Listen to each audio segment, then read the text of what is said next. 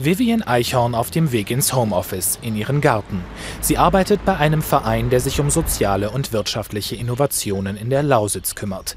Heute steht ein wichtiges Projekt an. Wir haben heute eine Schulung mit 16 Teilnehmerinnen und das Thema ist äh, Female Leadership, Frauen in Führung. Hier am südlichen Rand von Brandenburg sind die Wege lang und ein Auto ist unentbehrlich. Für die Fahrt zur Arbeit saß sie Tag für Tag mindestens eineinhalb Stunden hinter dem Steuer. Seit ihr Arbeitgeber Homeoffice ermöglicht, fällt das weg.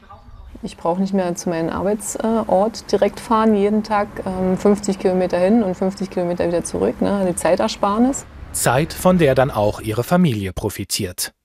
Also auf jeden Fall bleibt mir mehr Zeit für die Kinder, auch sie zu entwickeln ne, und sie zu fördern und ähm, damit einfach auch mehr zu spielen, ne, mehr Lebenszeit mit den Kindern zu verbringen, um drei sie wirklich auch pünktlich ähm, abholen zu können. Das Homeoffice will Eichhorn nicht mehr missen, sagt sie. Und der erste Teil ihres Arbeitstages ist auch schon geschafft. Jetzt kommen wir in die Pause. Jetzt gehen wir in die Pause.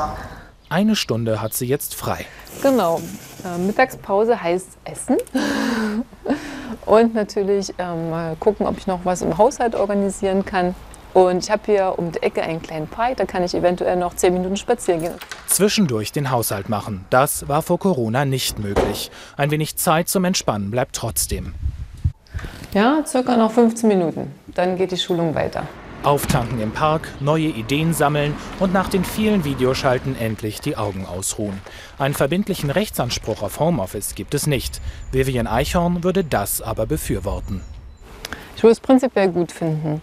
Es schafft Klarheit und Struktur und halt eben auch Sicherheit für die Mitarbeiter oder die Mitarbeiterinnen. Gleich geht die Schulung weiter. Jetzt muss Vivian schnell nach Hause. Auf jeden Fall, wir sollten uns beeilen.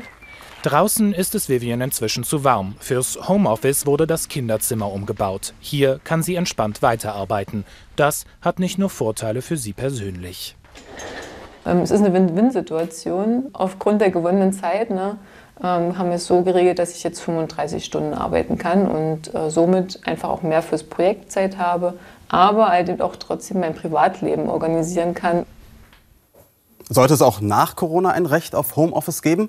Diese Frage wird derzeit auch im politischen Berlin diskutiert. Möglicherweise wird sie sogar noch zu einem Wahlkampfthema. Also schauen wir, wer ist eigentlich dafür und wer dagegen und vor allem, warum? Homeoffice, ein Instrument aus der Not geboren zum Schutz vor Corona-Infektionen. Ja, das können wir machen. Montag und der Bundesarbeitsminister will, dass es Alltag wird, auch nach der Pandemie. Es geht darum, mehr Freiheiten für Beschäftigte zu ermöglichen. Wir sehen ja, dass technisch viel, viel mehr möglich ist als früher behauptet. Und gleichzeitig aber auch dafür zu sorgen, dass im Homeoffice zum Beispiel mal Feierabend ist, dass die Rechte von Beschäftigten bei mobiler Arbeit nicht unter die Räder kommen. Die Rechte von Beschäftigten schützen, das fordern auch die Gewerkschaften. Überlastung vermeiden, Arbeits- und Gesundheitsschutzregeln etwa, Vereinbarkeit von Beruf und Familie möglich machen. Die Politik muss hier vernünftige Rahmenbedingungen setzen und die Arbeitgeber sind aufgefordert, da wo es möglich ist, zukünftig gute Mischformen von Präsenz und Homeoffice zu ermöglichen. Die Grünen wollen noch einen Schritt weitergehen. Sie fordern ein einklagbares Recht auf Homeoffice, wo es geht. Das ist ein ganz normales Arbeitnehmerinnenrecht, äh, wie es andere auch gibt, äh, wie bei den Krankentagen oder was auch immer oder bei den Urlaubstagen. Und das ist, äh, ich glaube, das wird relativ schnell so sein, dass die Unternehmen sagen, lass uns darüber reden, lass uns darauf einigen. Das ist jetzt nicht, was man ständig einklagen muss. Und ein paar wird es vielleicht geben, wo es auch eingeklagt werden muss. Um Homeoffice für Unternehmen attraktiver zu machen, fordern die Grünen Investitionszuschüsse für die Digitalisierung. Die Arbeitgeber sind nicht grundsätzlich gegen Homeoffice, warnen aber vor Überregulierung. Wir stehen zu flexiblen Arbeitsmöglichkeiten, aber wir wollen halt keinen staatlichen Homeoffice-Aufpasser in unseren Betrieben haben. Ja zum Homeoffice, nein zur Homeoffice-Bürokratie. Die Union strebt ein baldiges Ende der Corona-bedingten Homeoffice-Pflicht für die Arbeitgeber an. Weitergehende Pläne zum mobilen Arbeiten hat sie in der Koalition bisher ausgebremst. Ähnlich wie Arbeitgeber und Industrie setzt die Union auf freiwillige Verabredungen zum Homeoffice.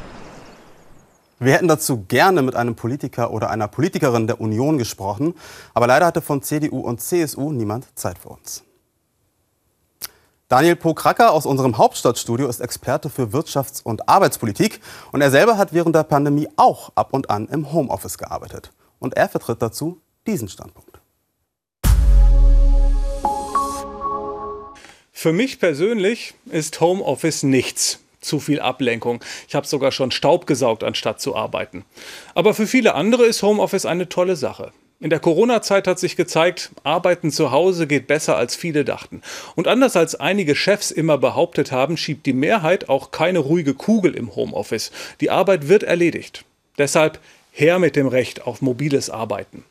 Wer in seinem Job hauptsächlich telefoniert, konferiert oder E-Mails schreibt, dem sollte ein Arbeitgeber keine tägliche Präsenzkultur zumuten dürfen. Unnötiges Pendeln zur Arbeit, das frisst Lebenszeit. Das haben wir vorhin gesehen im Beitrag über die Mutter aus Brandenburg. Schlecht fürs Klima ist es außerdem. Und an alle, die Angst haben, zu Hause zu versauern, es geht um ein Recht auf Homeoffice, nicht um ein Verbot ins Büro zu gehen. Meine Meinung. Und Ihre?